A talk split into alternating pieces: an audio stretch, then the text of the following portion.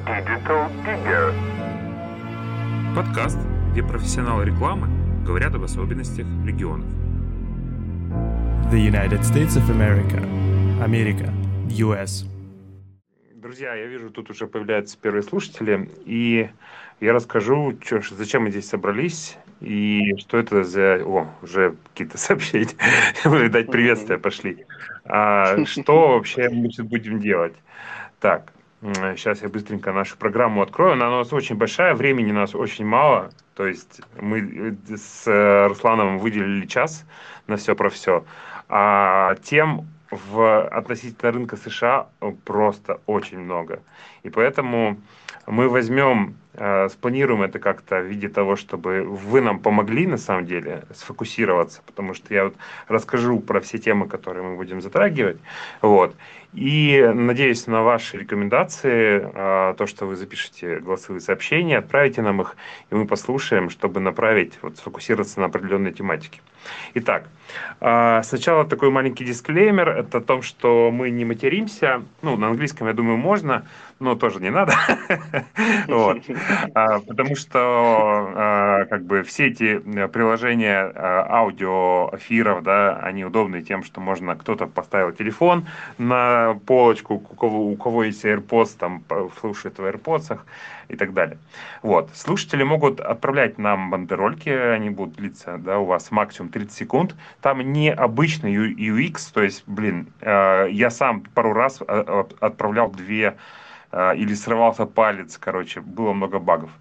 Вот. Слушатели э, могут хлопать, шерить эфир, мы это будем видим, видеть с э, Русланом, то есть нам э, это очень даже ценно. О том, что вы будете реагировать, мы будем понимать от вас даже без 30-секундных войсов.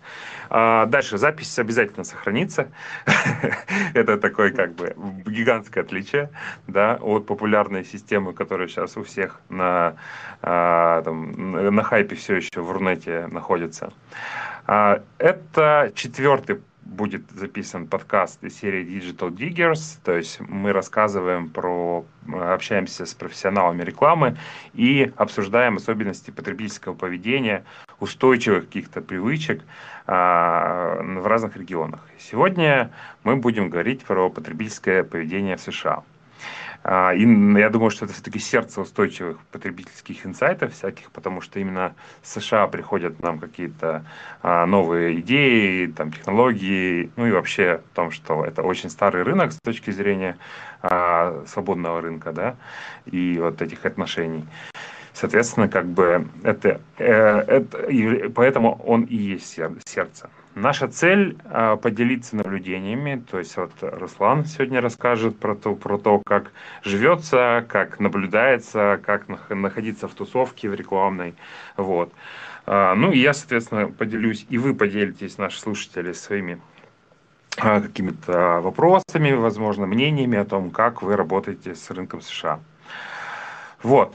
А, Давайте я представлюсь, начну с себя. Меня зовут Петр Костюков. Я вот веду серию подкастов про потребительское поведение в регионах, а именно фокусируюсь на Facebook Ads. А, Мой гость а, сейчас представится. Руслан, давай.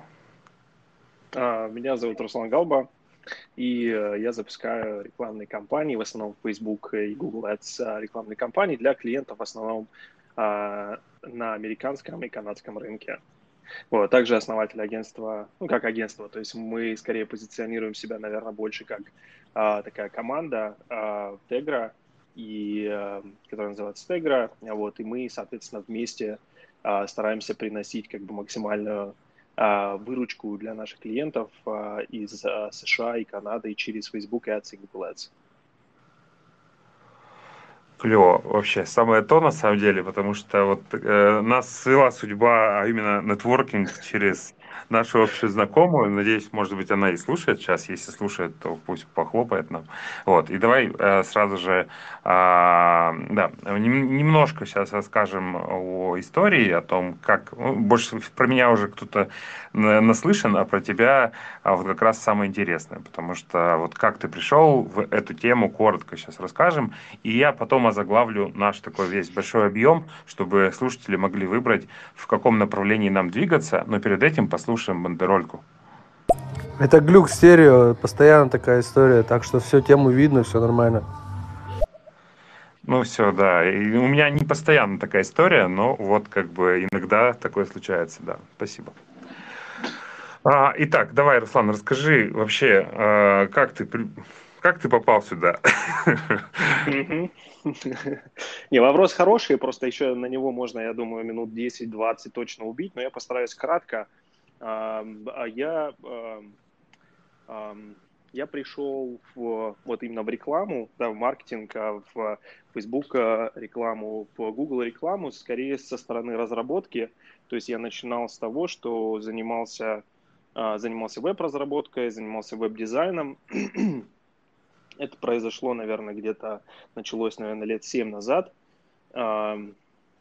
И э, так получилось, что изначально начал работать э, с американским рынком. То есть началось все тогда а, а, с Upwork, еще до Upwork был Lance, там и другие биржи. А, почему-то, ну вот я не знаю, мне как-то зарубежный рынок всегда был интересен, мне всегда хотелось а, и уехать а, в Штаты и заниматься, ну как-то вот и с английским, в принципе, у меня было неплохо. А, вот. И, и так как у меня образование, оно в, вот в области программирования, в области разработки, а, начал работать вот с клиентами оттуда. Так, в принципе, и завязалось, какое-то понимание начало а, формироваться вообще рынка, как а, там, как по каким законам, там, например, это все действует, как закрываются сделки и прочее. А, какой-то момент э, захотелось, ну, как-то какую-то команду собрать да, из этого. Это было все еще в сторону вот веб-разработки, веб-дизайна. А, и тогда появилась вот первая итерация Тегры как, как команды по, по веб-разработке но мы столкнулись просто с одной, а, с одной такой вещью, что когда ты работаешь а, в веб-разработке, то есть ты делаешь сайты на WordPress, какие-то кастомно сделанные сайты и так далее, с точки зрения построения бизнеса, все-таки этот бизнес немножко, он а, не, ну, не sustainable, то есть он такой, не, не, ты не можешь предсказывать MRR, ты не можешь предсказывать какую-то ежемесячную прибыль, да, то есть у тебя есть какие-то большие проекты, ты нагружен несколько месяцев, ты делаешь, а, и так как команда маленькая, нет постоянного такого пайплайна по закрытию новых сделок а, на веб-разработку, бывают такие месяца, когда ты просто у тебя либо мало проектов, либо совсем нет проектов, и тогда ты бросаешься в, опять в лидогенерацию, в закрытие клиентов. Ну, то есть, ну, как бы из этого такого постоянного какого-то бизнеса с постоянным доходом, а, ну, было сложно построить. И тогда мы подумали, а почему бы, например, вот мы делаем там сайты для клиентов, фактически сайты – это маркетинговый инструмент. И мы тогда подумали, а почему бы, например, мы то есть мы умеем хорошо делать, например, вот эту часть, да, мы умеем а, хорошо подготавливать, да, площадку, на которую потом в, следу... в последующем клиенты берут и отправляют трафик, да, и это все конвертируется, это все работает. Почему бы нам не пойти в то направление, не начать изучать больше вот а, направления а, рекламы. Потому что, в принципе, для нас это оказалось, ну, не так уж, в принципе, а, и э, сложно разобраться там, в Facebook рекламном кабинете, а, в Google рекламном кабинете. Конечно, в последующем мы поняли, что не так все это и просто, естественно. Но вот эта модель мне показалась просто намного более жизнеспособной. Почему бы нам не добавить? То есть мы там приходит к нам клиент, у которого там нет сайта, или он хочет обновить, мы делаем для него сайт, и дальше мы скажем, а, дальше мы ведем его и постоянно, то есть это такое превращается, скажем так, в lifetime такое взаимодействие с клиентом. То есть мы делаем маркетинговые инструменты для него, там сайты, чат-боты и так далее, и также мы помогаем ему а, генерировать всего, со всего этого прибыль, настраивая профитные рекламные кампании в Фейсбуке и Гугле. Ну, это вот как основные mm-hmm. да, каналы трафика для нас. А, ну и вот, собственно говоря, через, через вот такое понимание а, мы сюда и пришли, потому что, ну, если кто не знает, там, например, да, с сайтом, то есть приходит клиент, там, скажем, какой-то большой а, проект, там, 5, 10, 15, 20, 50 тысяч долларов, в зависимости от объема, да, проекта, а вы делаете этот проект, отдаете его, и все. То есть вам с этим клиентом, скорее всего, вы в следующий раз работаете не скоро. То есть это будет там, через год, через полгода, может быть, доработка, может быть, через два года редизайн сайта. А, но вы как бы упускаете, да, в некотором смысле вот здесь э, большой кусок а, какой-то прибыли, который вы как агентство могли, могли бы сгенерировать. Что касается запусков, например, Facebook и Google рекламы и в целом работы там с точки зрения маркетинга с клиентом, у вас есть а, возможность, может быть, не такими большими объемами, но постоянно в формате МРР, то есть э, ежемесячно генерируемой прибыли, в агентство, а, ну, в агентстве иметь а, источник вот такого постоянного топлива для того, чтобы развиваться, для mm-hmm. того, чтобы расти. И расти уже там уже вы как выбираете, то есть как вширь а, или же или же вглубь, чарджа там больше, да, клиентов ежемесячно, то есть вот в эту сторону. Поэтому а, поэтому вот в конечном, а, в конечном итоге мы вот в это направление, соответственно, и пошли и начали заниматься рекламой.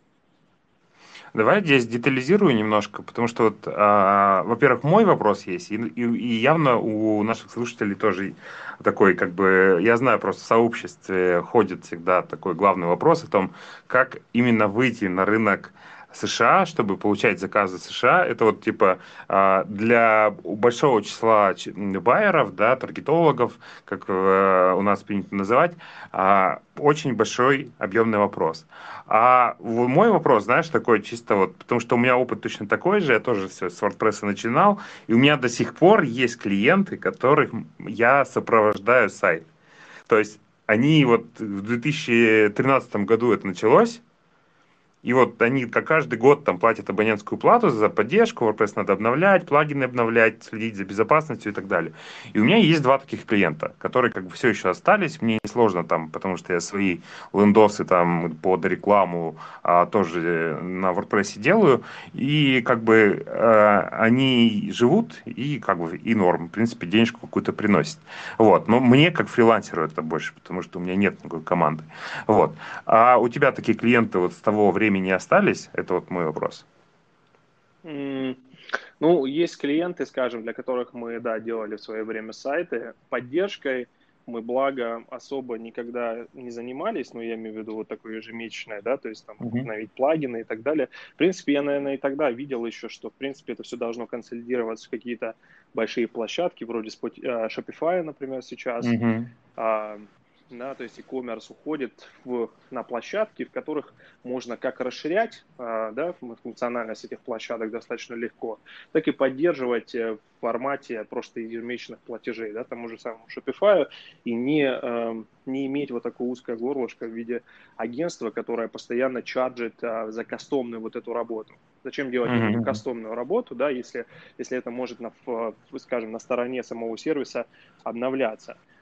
А, у нас а, скорее есть клиенты, которые, а, скажем так, через некоторое время, там, через 2-3 года после того, как у нас было там да, взаимодействие по формате разработки там сайта, находили нас опять, ну, плюс, естественно, есть открытый канал коммуникации с менеджером да, клиента, и рассматривали нас с точки зрения агентства, которое может уже генерировать трафик который умеет настраивать там, Facebook и Google рекламу, может генерировать профитный трафик. В основном это e-commerce, а, какие-то e-commerce клиенты. Есть у нас совершенно недавно, вот буквально там пару недель назад появился появилось новое партнерство, а, опять же, с клиентом, с которым мы работали порядка, наверное, четырех лет назад, а, для которых делали разработку. Вот, и сейчас мы закрываем, соответственно, с ними партнерское соглашение в формате работы с их клиентами в настройке вот Facebook и Google рекламы уже. Угу. Понял. Давай про, про США, потому что все часто меня спрашивают именно, и плюс всегда спрашивают, а есть ли у тебя знакомый в США, который может помочь? Потому что когда раздаешь советы, это вот Upwork, сразу говоришь, иди на Upwork, там через uh-huh. несколько подрядчиков ты получишь как бы доступ к, к настоящему клиенту, вот. Но э, также там все рекомендуют всегда там, допустим, контент-маркетинг, а на английском пишешь, э, публикуешь кейсы, и ты получаешь клиентов. Вот. А как у тебя получилось, а, ну, во-первых, жить в Соединенных Штатах, а во-вторых, как бы работать? Mm-hmm. Ну, смотри, я на постоянной, а, то есть я в Штатах живу периодически, мне совершенно нет необходимости там на постоянно останавливаться. Я там жил там в Нью-Йорке 4 месяца, в Лос-Анджелесе а, там порядка суммарно, наверное, в течение года, в Сиэтле какое-то время. А, дело в том, что я изначально выстраиваю агентство, наверное, вот в том формате, в котором, да, большая часть, да, его представляет или оно мечтает, да, вот как хотелось бы. Это агентство, которое может удаленно работать, да, ты можешь не находиться постоянно в одном месте, а, тебе не обязательно нанимать сотрудников в одном месте, и тебе не обязательно содержать какой-то офис, который тебе постоянно нужно транспортироваться. Ну и там прошлый год, 2020, показал, что, в принципе, эта жизнь, ну, модель, в принципе, очень да, жизнеспособна, потому что мы все очень, сейчас очень. Да, работаем да, в таком формате. Мы начали это делать гораздо раньше, хотя у меня были периоды, когда я а, все-таки вот а, работал а, в таком стандартном формате, да, когда это был офис, там ты приходишь, то и а, вместе вы фигачите, соответственно, проекты. Вот а, поэтому Поэтому вот это что касается того ну, проживания вообще в Штатах и понимания вообще, надо ли туда уехать, для того, чтобы начать с американским рынком работать. Я думаю, вот этот вопрос, который больше всех, наверное, интересует, я бы хотел прям mm-hmm. очень, очень подробно по, по нему пройтись. Почему? Потому что у многих есть большое количество, а, скажем, таких вот там клише, да, касаемо вот этого всего, что это сложно, что это надо кого-то знать, что это надо туда уехать, и для этого а, нужно, а, ну, ну, и, соответственно, это все с, такие создает преграды, которые для многих а, а, там, фрилансеров, да, или маленьких агентств делает вообще работу с американским рынком, а, ну, не, а, ну, сложно достижимой задачей да, тебе так смотрится, да, ты видишь этот горизонт, тебе кажется, что невозможно этот горизонт преодолеть. Его преодолеть очень можно, и это все гораздо проще, чем а, кажется на самом деле изначально. И способов, как можно привлекать клиентов, например, начинать работать с американским рынком, их просто громадное, огромное количество. И а, я постараюсь сегодня рассказать вот про я думаю, опять же, многим это интересно, да, все в этом бизнесе в конечном итоге для того, чтобы зарабатывать больше денег. Почему они хотят идти, например, работать с американскими клиентами? Потому что банально американский клиент платит больше а, за любого рода такую услугу, потому что рынок больше, потому что impact, то есть твое, а, скажем так, твой, ну, скажем, тот а, ту ценность, которую твой, твоя работа может нести клиенту, она гораздо больше на том рынке, чем на российском рынке, просто из-за того, что сам рынок больше. Вот. И ты, будучи там, например, маленьким агентством, можешь откусывать от этого рынка а, гораздо более значимый кусок в денежном эквиваленте в конечном итоге. И для этого совершенно не обязательно ехать а, в США, например, и строить это локально там. Я бы даже более того сказал, это не нужно делать, особенно в начале, потому что это будет очень сложно с точки зрения того, чтобы вывести это все с разных потоков, нужно адаптироваться к среде, нужно э, вытягивать вот эту возросшую стоимость жизни, э, нужно, ну и захочется, то есть и какие-то будут, например, какие-то будут некоторые отвлекающие, да, такие элементы э, в жизни вообще, потому что приезжаешь в новую страну, хочется и туда, и туда, и туда, и здесь, если это город там около океана, там какой-то там в Лос-Анджелесе или в Майами, хочется везде э, там побывать и так далее. Есть много отвлекающих факторов, хотя на самом деле это все придет, если захочется, но вначале нужно сконцентрироваться на работе, да, а какую работу и как вообще в принципе можно да, привлекать клиентов в штат. Я вот пройдусь, наверное, по скажем, и мне тут нечего скрывать, потому что я знаю, что объем рынка очень большой, там и от того, что я какие-то там расскажу секреты, как мы это делаем и так далее, что кто-то там вдруг потеряет работу или нам меньше достанется, э, я вообще в это не верю, и это очень сильно то, что отличает вообще американский рынок от а, российского рынка. Вот у нас, если ты знаешь, например, да, то ты а, с людьми, в общем, особо не поделишься, потому что я знаю, что если я расскажу соседу, сосед пойдет, сделает так же, и я потеряю там что-то, что-то, да. А, а в Штатах же наоборот. Это вот мы коснемся, может быть, когда, если дойдем сегодня на, uh-huh. на, на в нашем разговоре до комьюнити, да, который выстраивается вокруг там, рекламы, выстраивается вокруг ну, разных да, направлений, а, это очень сильно отличает, потому что там люди очень свободно делятся этим, потому что это в конечном итоге двигает рынок вперед. Там нет такого, что я вот зажмусь.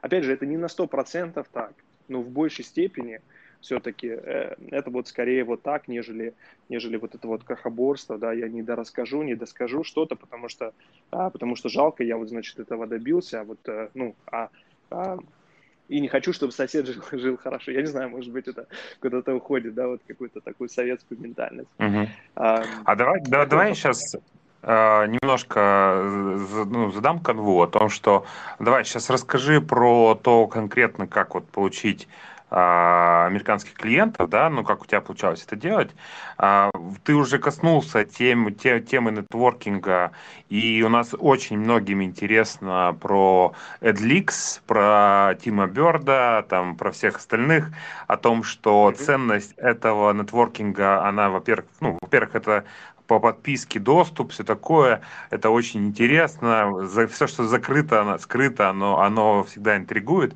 Вот.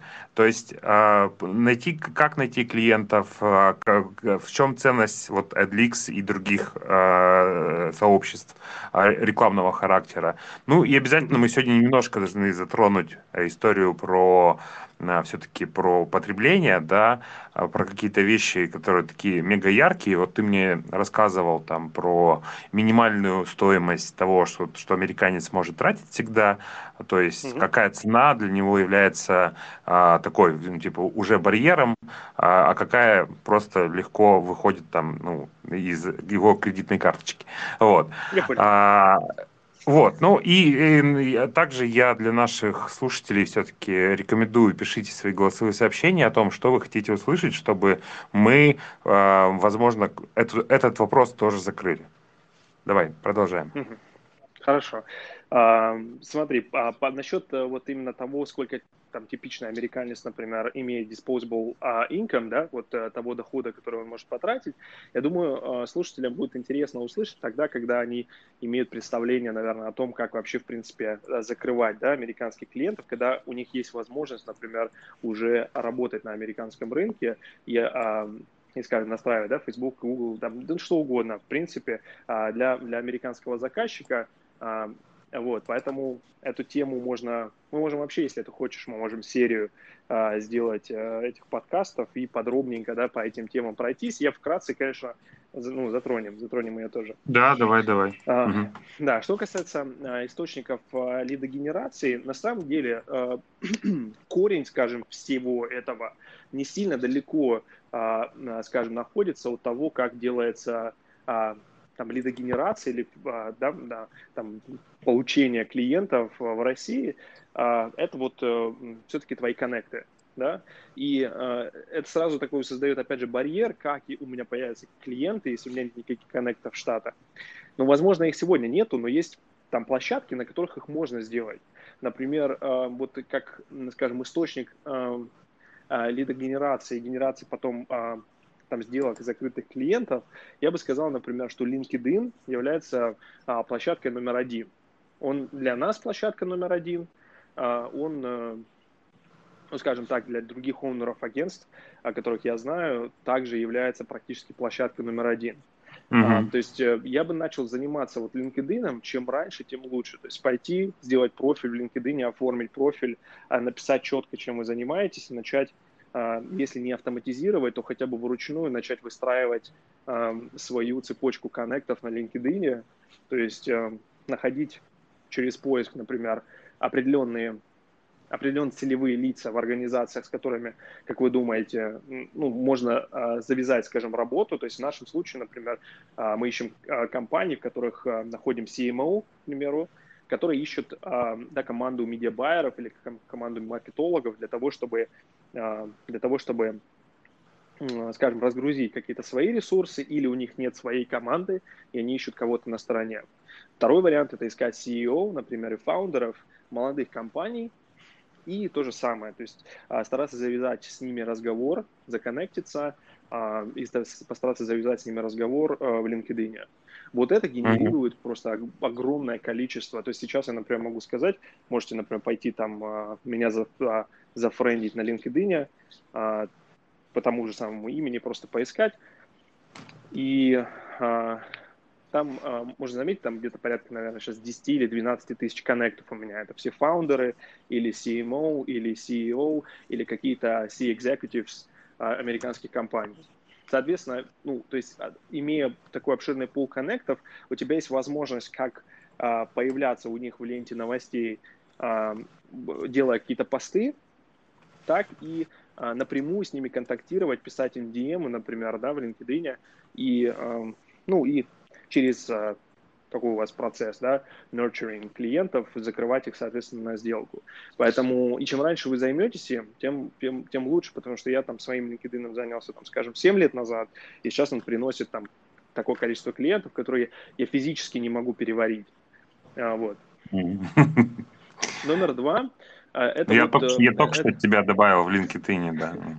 Хорошо, хорошо. Я добавлю тебя обратно, просто LinkedIn каким образом строится. А, и это очень круто, то, что а, люди, которые у тебя есть в коннектах, они становятся, то есть там есть система кругов таких. То есть есть ты, есть твой первый круг. Это с теми, с кем ты, с кем ты связан, скажем, напрямую, да, кто является твоими коннектами напрямую. Их френды являются твоим вторым кругом. И, соответственно, их френды являются третьим и плюс там остальными кругами. Соответственно, ты не можешь просто пойти, например, и три плюс э, э, круг начать э, френдить там и так далее на LinkedIn. Ты не можешь им отписать mm-hmm. сообщения и так далее. То есть тебе нужно расширять свою сеть коннектов через э, соединение с правильными людьми. Вот.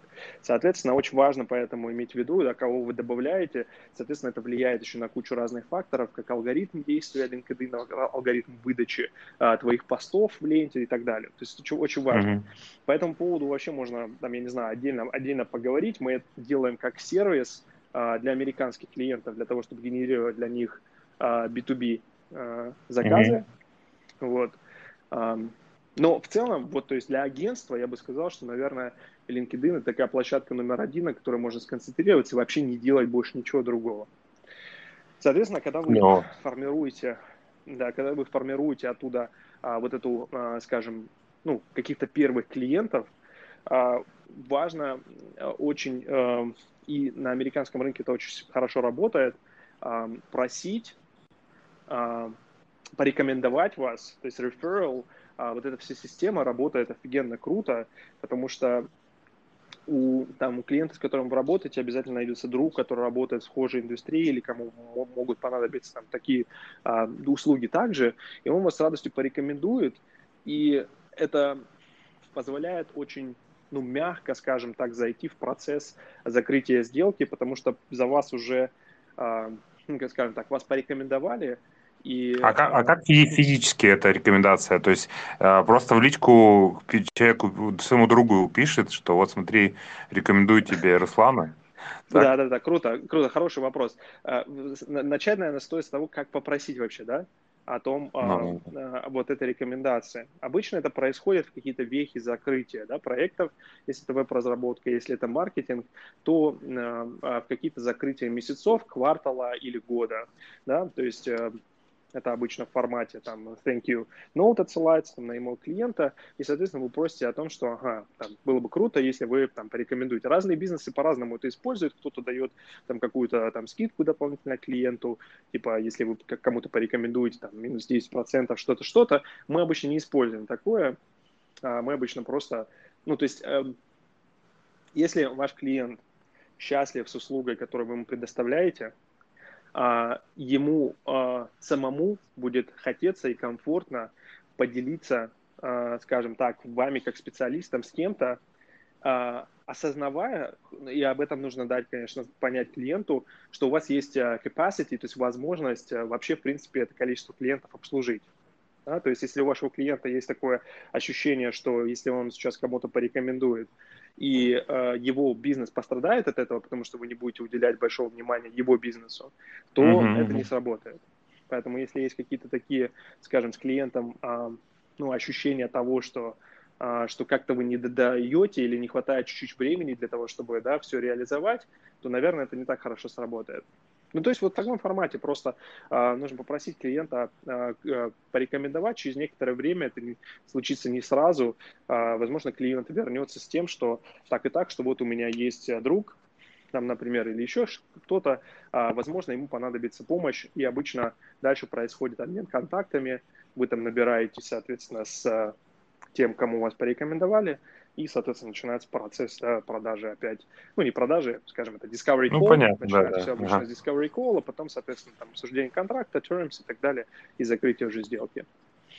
То есть, соответственно, в принципе, вот эти два канала, скажем, ваши текущие клиенты, которые довольны тем, что вы им доставляете, плюс LinkedIn для того, чтобы генерации, генерировать холодных клиентов, принципе, вот этих двух каналов, оно, в принципе, достаточно для того, чтобы ну, просто перегрузить ваш, вас работы.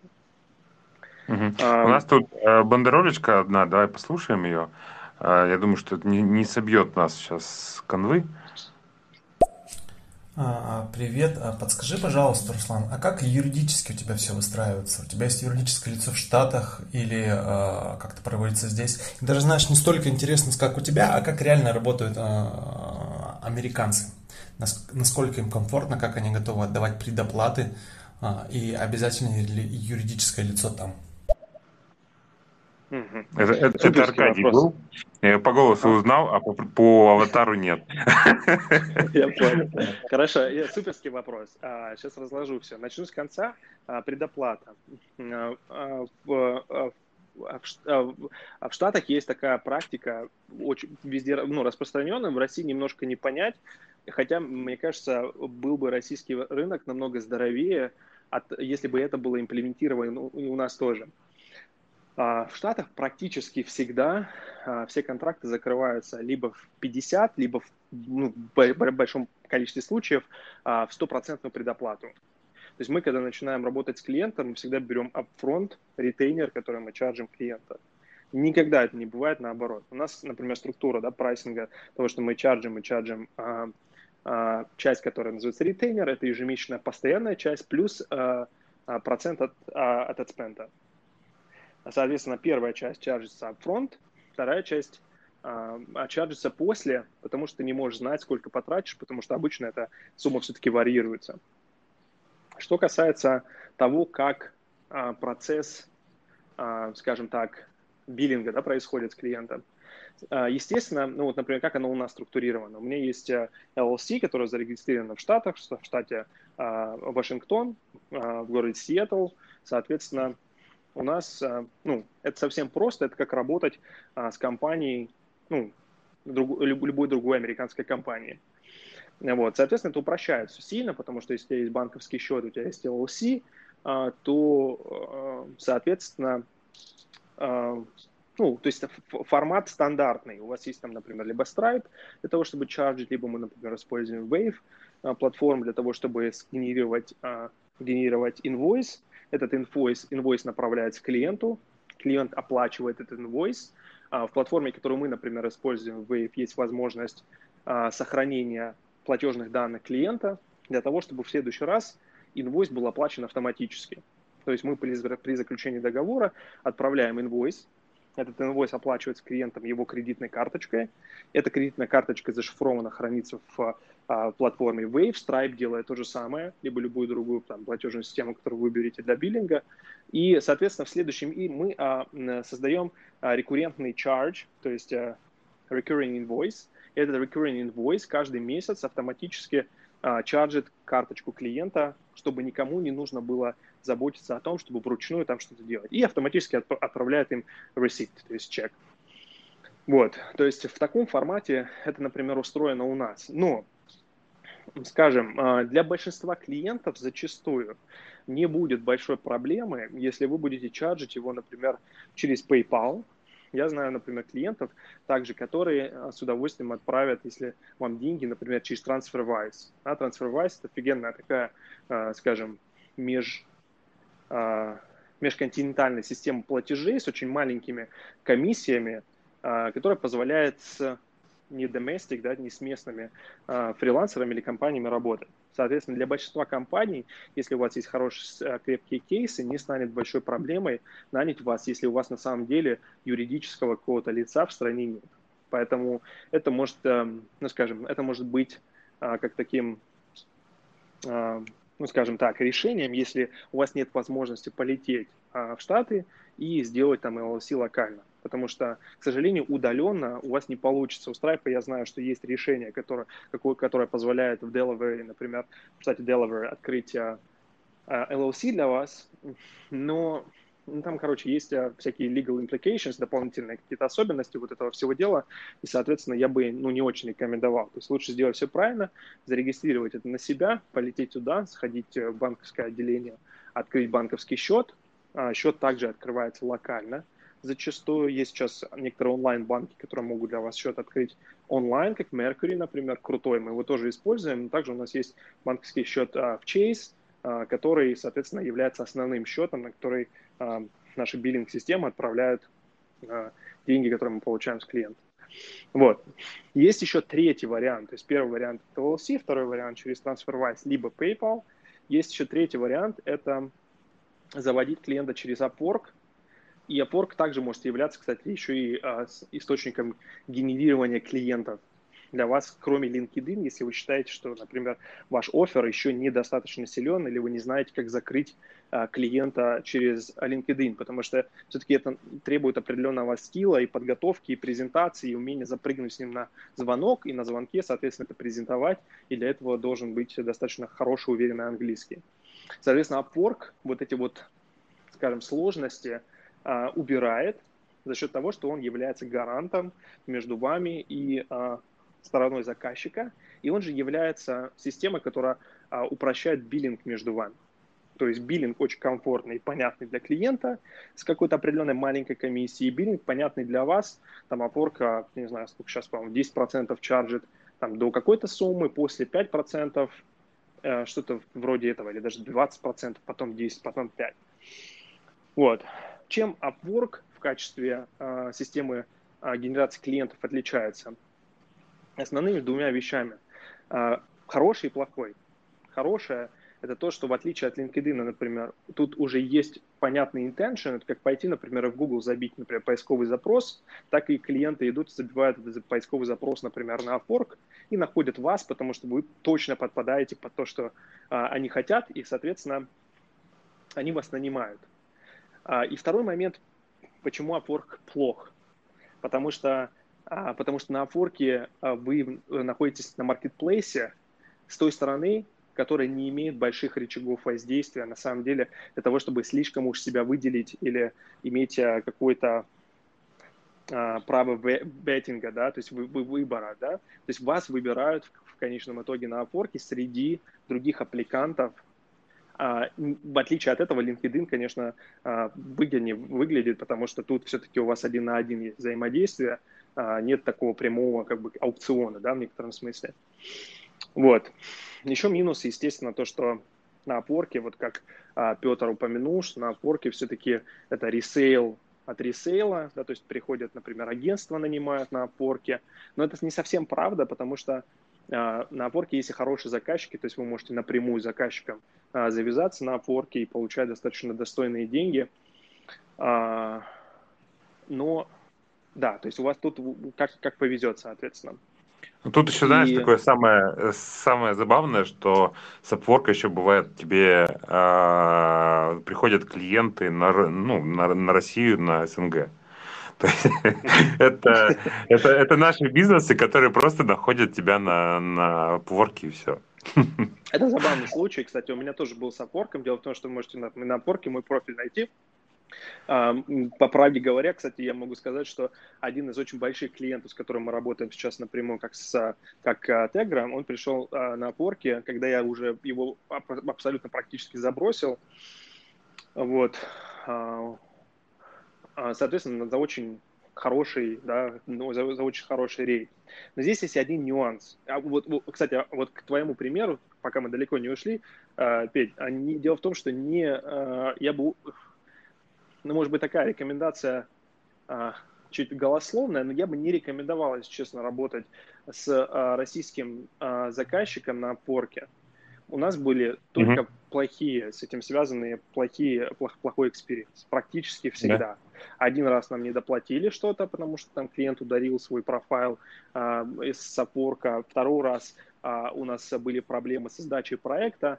И ни разу практически у меня не было каких-либо проблем закрытием а, а, договора на Upwork е с, а, с клиентом из США, например, или с клиентом mm-hmm. из Канады. Клево, клево. Это просто мой личный, личный опыт. Я не знаю, почему так получается. Может быть, вот, ну вот как-то как вот так. Я уверен, что у кого-то да, может да, быть давай еще послушаем. противоположно этому.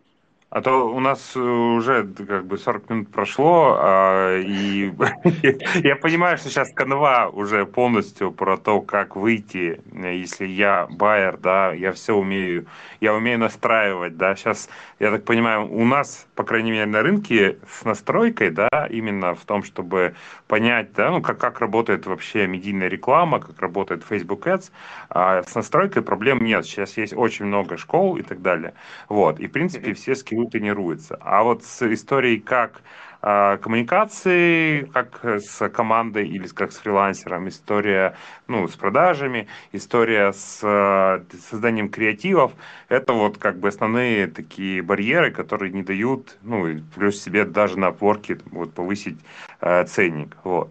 И давай, а, да, да, Петр, давай я, я секунду тебя перебью, пока, угу. пока ты просто не ушел от этого давай. вопроса.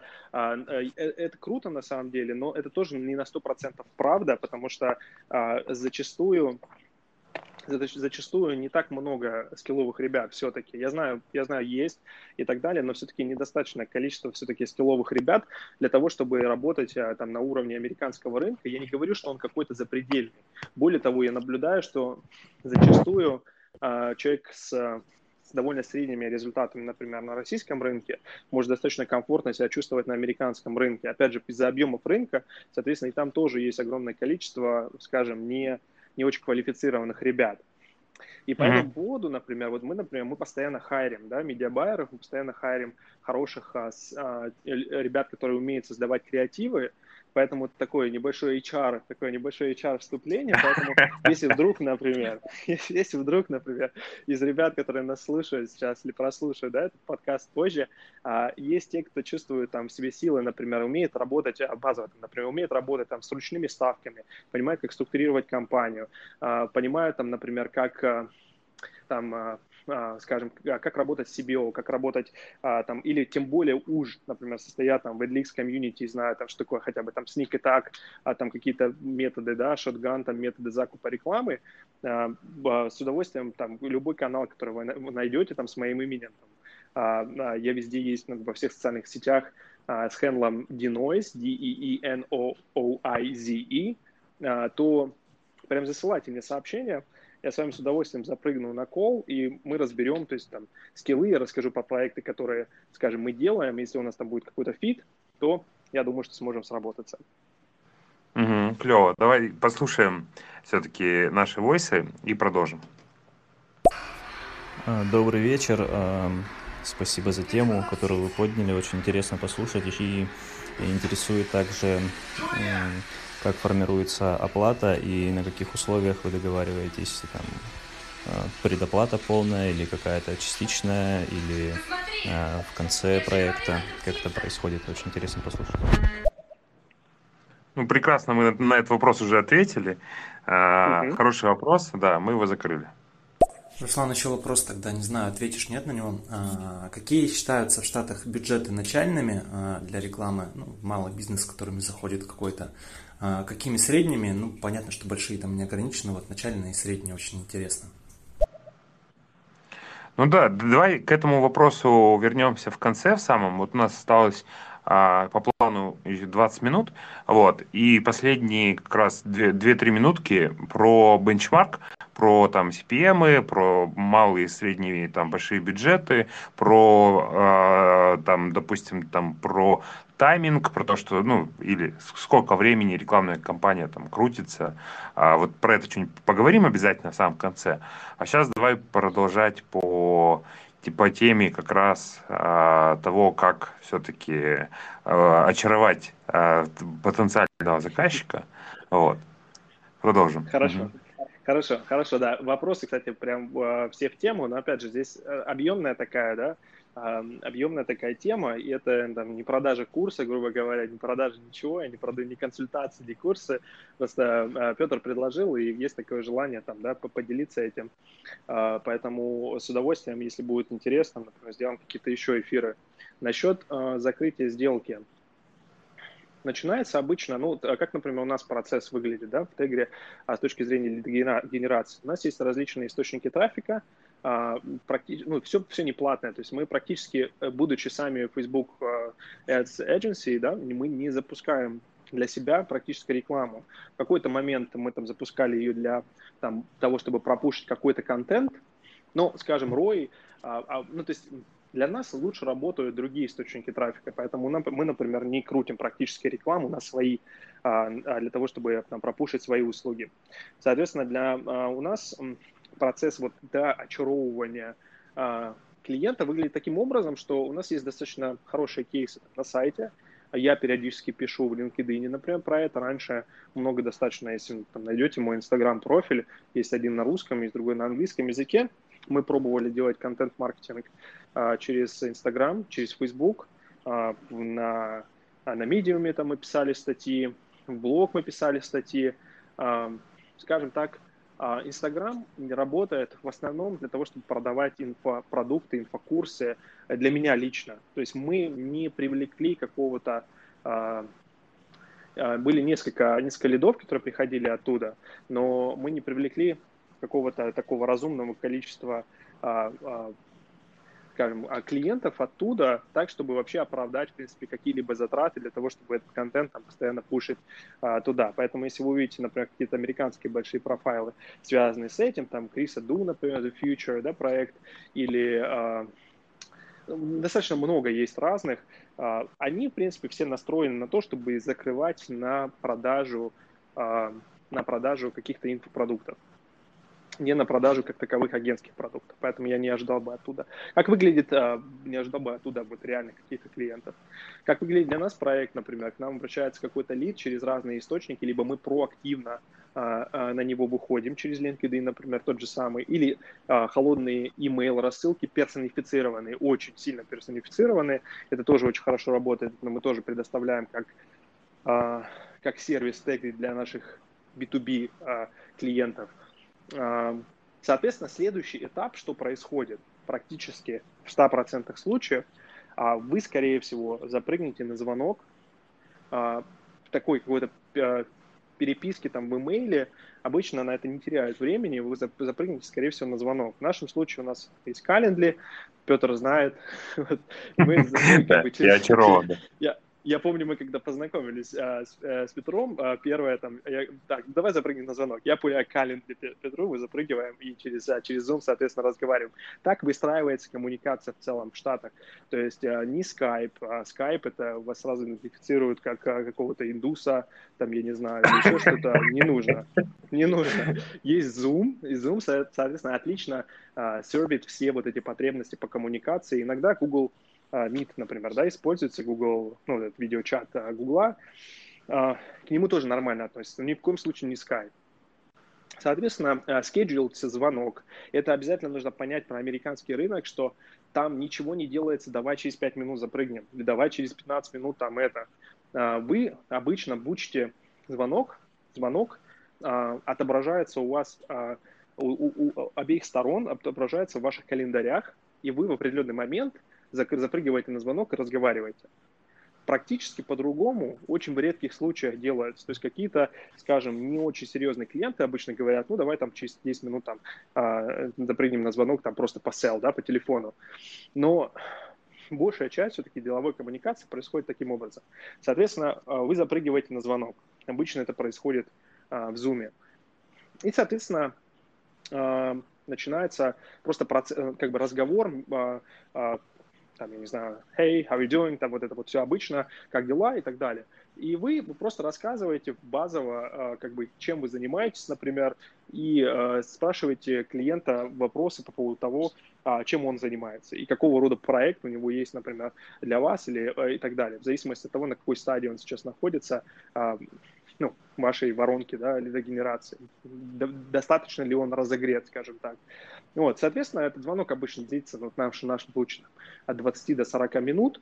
Мы выясняем, соответственно, взаимный интерес с точки зрения, есть ли у них проект, который мог бы быть нам интересен с точки зрения и бюджетов, денег, э, вертикали, э, скажем так, настроя сейчас именно стартануть, например, проект, или он там будет через некоторое определенное количество времени, они, соответственно, выясняют э, э, вашу экспертизу, например, как э, обычно вы сами запрыгиваете в небольшом агентстве, как, как там, лицо, да, первая, первая коммуникация, и, соответственно, они выясняют, то есть, явля... если у вас какая-то экспертиза, вы рассказываете, возможно, про какие-то свои кейсы, релевантные к тому, кем они являются, например. Иногда это проходит в формате обычного разговора, иногда это проходит в формате небольшой такой презентации. Я, например, люблю просто открыть деку. Это важный инструмент, кстати говоря, в закрытии клиентов в Штатах. То есть обычно они просят после звонка, например, отправить деку э, с тем, что вы можете сделать, и с вашими прайсингами, чтобы они могли ориентироваться, да. Но вы эти прайсы обычно, вы эти цены обычно называете на звонке тоже, потому что через это вы можете легко уловить чувствительность э, клиента к цене просто по его реакции, обычно называя определенный, это не, это не обязательно должен быть там какой-то вот там тысячи долларов или три тысячи долларов. Просто называйте какой-то брекет, там, там от тысячи долларов там, до пяти тысяч долларов приблизительно, да, там наши, э, наш estimate там, за так подобный проект, да, о котором мы говорим. Соответственно, и по реакции клиента вы можете много изучить по тому, является ли он вашей целевой группой, или, может быть, а, пока он не готов, или нет бюджета, или, или наоборот, это для него слишком дешево. Вот, соответственно, у вас происходит разговор в формате того, чем вы можете им помочь, какого рода у них есть проект.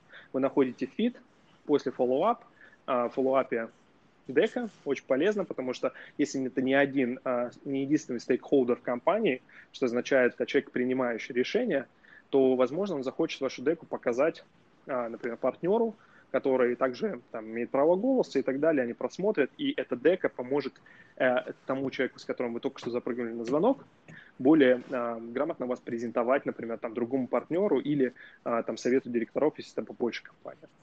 Вот. А, соответственно, после этого вы делаете follow-up call а, через некоторое время после того, как а, да, если там есть какое-то количество стейкхолдеров, ваше предложение было рассмотрено, и, соответственно, на следующем коле вы рассматриваете уже а, формат того, там, как бы, какие определенные цены, больше деталей по поводу проекта, и после этого кола вы обычно высылаете proposal, а, мы используем мы используем, это, кстати, ребята российские сделали проект, насколько я знаю, основатель российский, мы используем, используем PandaDoc для этого. То есть в PandaDoc вы забиваете proposal. А, это белорусский вроде.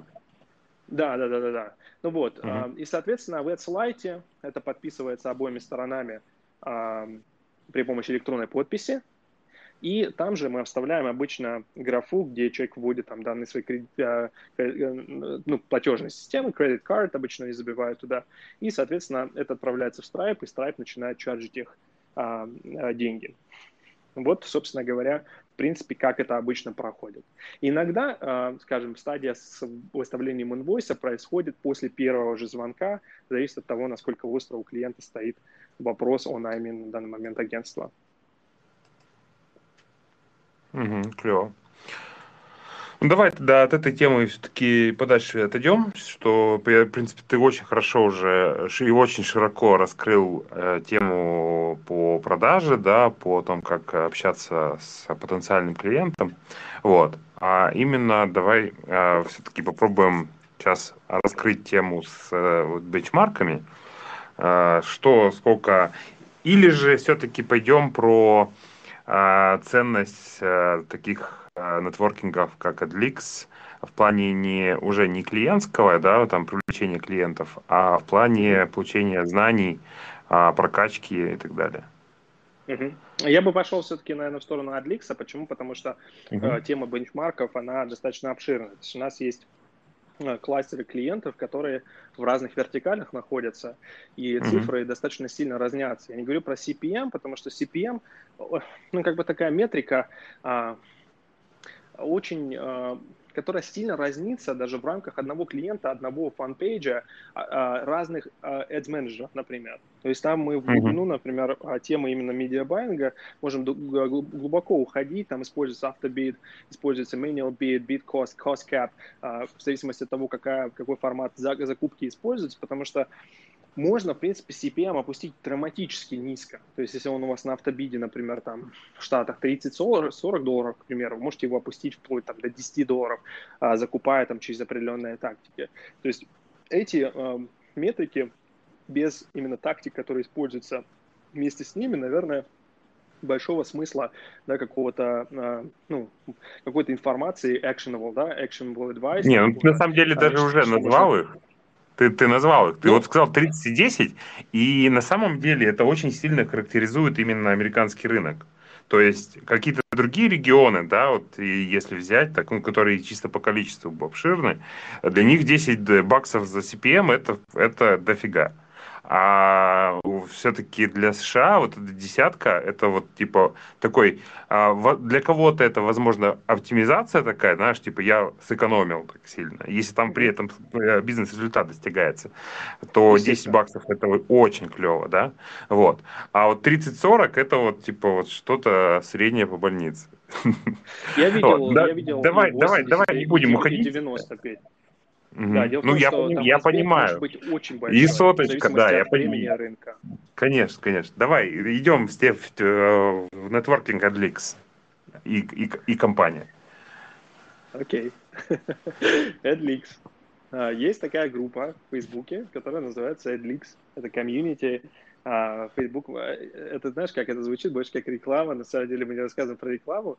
Просто а, а, мы заключились вроде как а, скажем, про комьюнити поговорить. Я, например, считаю, что, наверное, это... И у меня нет никакой аффилиации, кстати, сразу с этой а, группой, я просто в ней состою, и мне очень нравится. Вот, скажем, это вот мой честный отзыв.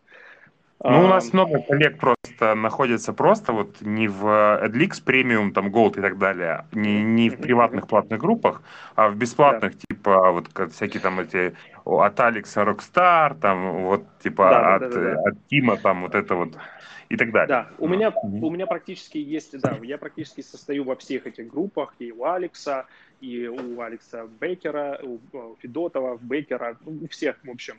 Фишка в том, что я практически не потребляю из тех групп никакого контента, я потребляю в основном контент и э, коммуникацирую с ребятами, в основном в EdLeaks, э, и это важно понимать, что у вас есть ограниченное количество времени, которое вы можете посвящать, да, вот этому э, там, скроллингу через группы, посты и так далее.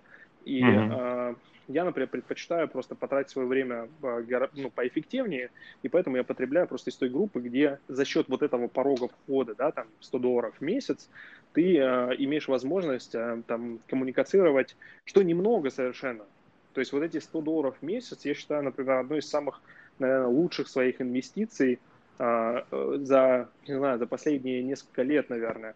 Потому что у вас есть возможность, во-первых, не только коммуницировать с этими всеми а, разными людьми, но пройтись и по всем постам, которые были сделаны до того, как вы туда вступили, и посмотреть, и подсмотреть всякие штуки.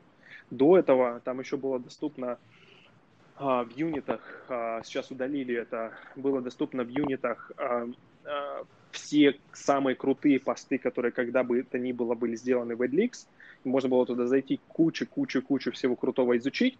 Сейчас Team сделал еще круче, они сделали отдельно это на сайте, то есть если у вас есть доступ, mm-hmm. вы можете туда зайти, uh, Vault это называется, хранилище, uh, в котором собраны курсы, как там, я не знаю, курс э, Исака Руданского по Google Ads, который, я не знаю, сколько он там денег стоит, э, на там на какой-то площадке, он продает или Skillshare, или где-то продается.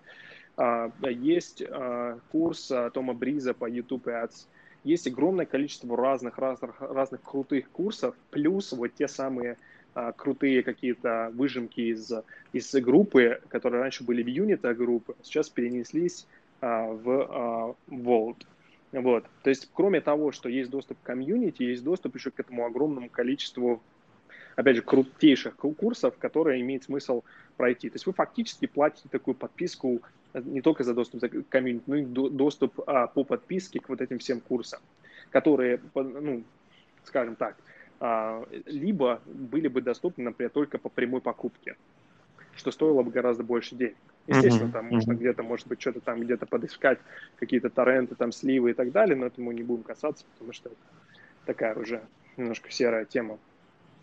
Соответственно, что касается комьюнити, из-за того, что ребята, которые, ребята, которые пишут а, в этой группе, отвечают в комментарии, и вы быстро заметите тех, кто, скажем так, действительно там а, рулит большими агентствами или большими маркетинговыми бюджетами, вы просто можете в комментариях и в постах этих людей им доверять их мнению, потому что иначе, как бы, если сравнивать, например, с группами Алекса там, и так далее, там нет людей, которым вы можете... Ну, то есть это может быть какой-то чувак, который тратит, например, в месяц там, а, одну десятую того, что вы, но вы, например, там вам покажется, что, может быть, эта тактика имеет смысл, потеряете кучу денег, потому что послушали человека, который на самом деле экспертностью а, в этой области не, а, экспертом не является, никакой экспертизы не имеет. Соответственно, будучи вот в этой группе, и все равно здесь нужно отфильтровывать да, информацию, не все там можно принимать за чистую монету, но все-таки у вас есть возможность а, как-то учиться и чего, что-то получать, вот именно то, что сейчас, здесь и сейчас работает, информация, которая там, здесь и сейчас актуальна, от э, лучших ребят в, в, ну, в индустрии.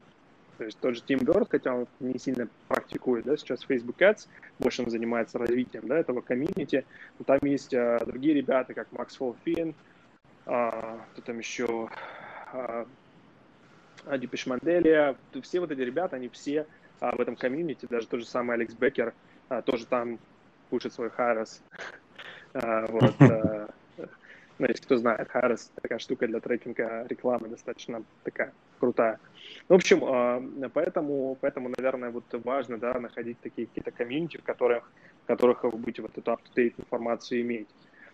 Потому что это нельзя найти в курсах. Я потому что, чтобы вы понимали, курс это зачастую а, какие-то базовые вещи, это не значит, что это плохо, все начинают с чего-то, но актуальную здесь сейчас информацию в курсах просто физически а, те, кто преподают, даже кто честно это делает, не стрижет там просто на, а, на там какой-то, ну, скажем так, не а, информации, которая ничего, да, не стоит публичная или устаревшая или так далее, а, просто создатели курса не могут а, таким образом итерировать свои курсы, чтобы э, подавать вам какие-то тактики, давать вам какие-то тактики, которые работают здесь и сейчас. Это можно найти только вот в подобных комьюнити. Я не говорю, что EdLeaks, например, это там, скажем, единственное, да, какое-то решение, единственное комьюнити, есть куча-куча-куча разных других. Ну, это вот mm-hmm. как бы что, что, что я, к примеру, могу порекомендовать.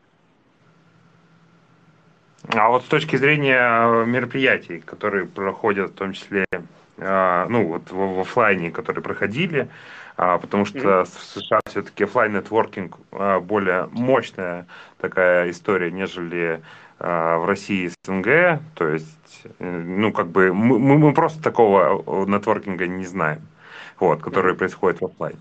А часто ребята ездят по там, в, допустим, вот эти Э, проходят конференции э, в, в Бангкоке, в, там, ну, в Испании, в Барселоне. Барселоне да. да, да, да, да, да. И там вот это вот шоу происходит. Вот это это же как бы для многих тоже путь, но это, знаешь, иногда так выглядит, что ты приходишь туда, там вроде тебе понятные вещи говорят, вот как бы в стиле того, что, типа, если ты будешь, хочешь быть счастлив, будь им, и все. Но для, для кого-то, э, ну, для ядра основного, это ценно, потому что он в этих словах слышит э, свой гигантский опыт, да, и он совершенно да. по-другому воспринимает эти тезисы. А те, которые приходят такие уже как бы скрупулезно, давай там типа мне инструкции, давай пошаговые руководства и так далее, они их не получают. Вот. Интересно мнение по поводу офлайн. А, ну, э, скажем, а, мнение о том, что офлайн а, только в офлайне, там, как там какие-то офлайн встречах делаются деньги, заключаются контракты и так далее, что это очень сильная, прям такая сильный источник клиентов я бы не сказал. Я бы не сказал.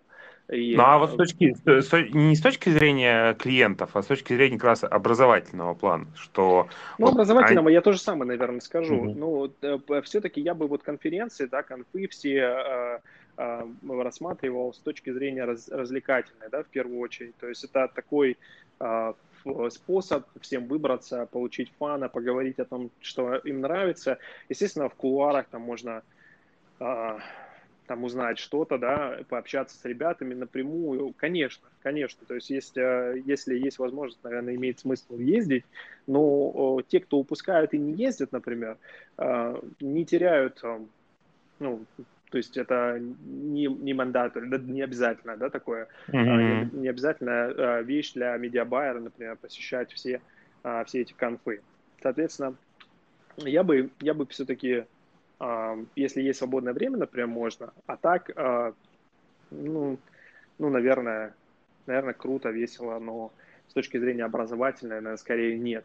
Просто фишка в том, что как бы на конфах вы же можете ту же самую информацию, например, просто в чате э, тоже получить, там, с кем-то зачатиться. Это не должно быть в формате, там, например, вот, пожалуйста, Тим, расскажи мне там все, что ты знаешь. Нет, а, то есть коммуникация, коммуникация, в принципе, а, нетворкинг, да, он строится в, в Штатах не с точки зрения, вот мне от тебя нужно, я вот тебя буду задалбывать, пока ты мне не скажешь. Он строится в формате, что ты пишешь, просто человеку делишься там какие-то своими вещами, да, и вы находите общую mm-hmm. точку, ну, общие, общие вещи пообсуждать. Это шеринг в обе стороны. И то, что, например, там а, у вас бюджет, там, например, в сто раз меньше, чем у чувака, с которым вы разговариваете, не означает, что а, вы знаете меньше, зачастую даже так. Вот, потому что я видел столько огромное количество рекламных аккаунтов, которые там от клиентов, которые к нам приходили, которые стратили огромное количество денег, и там, я не знаю, все там на автобиде, к примеру, там ничего не тестировалось и так далее. То есть uh, ad spend не является показателем uh, профессиональности специалиста. Он может являться показателем uh, его uh, скиллов, uh, sales скиллов, например, что он достаточно хорошо себя продает. Это да все-таки, но mm-hmm. с точки зрения с точки зрения его скиллов именно медиабайинга, наверное, не факт. Поэтому, ну, понятно, поэтому с точки понятно. зрения обмена опытом, да, образовательных, я бы все-таки, наверное, делал упор на комьюнити для того, чтобы получать тактические, да, вещи и э, курсы от ребят, которым вы доверяете, например, да или просто, там, я не знаю, просто залезть, а, там, не, не знаю, в Facebook справку и так далее. Оттуда можно огромное количество всего получить для того, чтобы получить стратегические какие-то, да, знания, которые можно имплементировать потом в actionable вещи, которые вы делаете со своими компаниями. Угу. Ну да, да. Давай тогда заканчивать, потому что не хочу разводить на два часа, лучше разделить на несколько выпусков и тебя в том числе задерживать а, на, на длительное время. Ну и плюс это потом тоже два часа, два часа слушать очень сложно, даже в записи.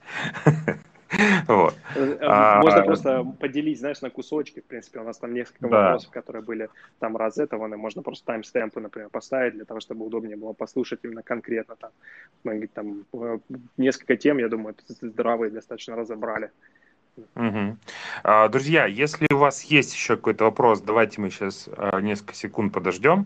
Задайте, возможно, какое-то есть предложение о будущем в следующем выпуске, что мы, что, какую тему разобрать лучше.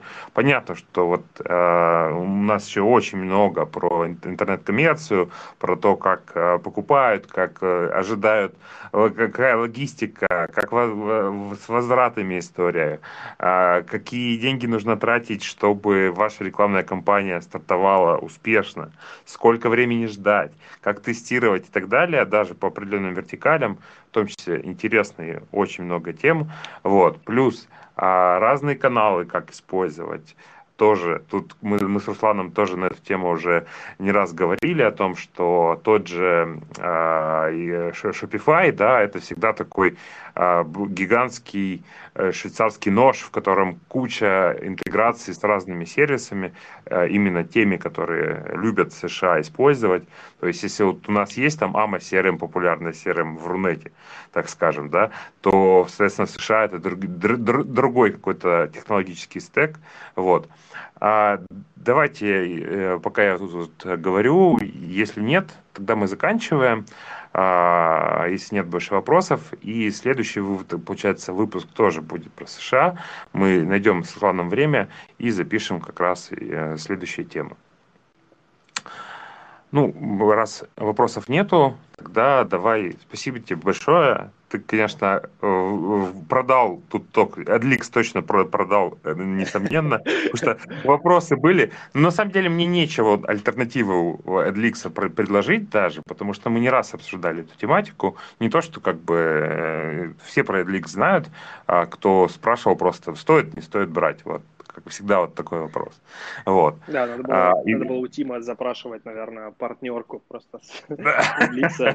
Но, но, насколько я знаю, ее не существует, поэтому... Да, ну слишком маленький рынок, все, да. Россия все-таки Да, наш да, это, рун- рунетовский барак, это очень мало. Да, Вот. супер. Я, я э, рад бы поделиться, что э, мне, в принципе, э, как э, я думаю, что кто-то хотя бы э, да, вычленит какие-то какие-то actionable вещи, которые он сможет там имплементировать, может быть, в своем э, там процессе да, лидогенерации на американском рынке. Кто-то задумается вообще, а может быть, стоит там попробовать. Э, Поэтому надеюсь, что какие-то вещи, которые мы сегодня обсудили, были ребятам полезны. Ну, я для себя еще несколько терминов записал, которых я не в курсе. А это, я говорю, э, когда я с Русланом впервые общался, я тоже, у меня такое произошло, а в моей жизни, в принципе, таких э, случаев вообще очень мало. То есть обычно, мой такой как бы кругозор, я, в принципе, с терминологией разной знаком, а Руслан всегда говорит правильные термины, я стараюсь за ним записывать. Так что спасибо тебе большое. Спасибо, Петр. Спасибо, спасибо, что позвал. Digital Digger. Подкаст, где профессионалы рекламы говорят об особенностях регионов. The United States of America. Америка. US.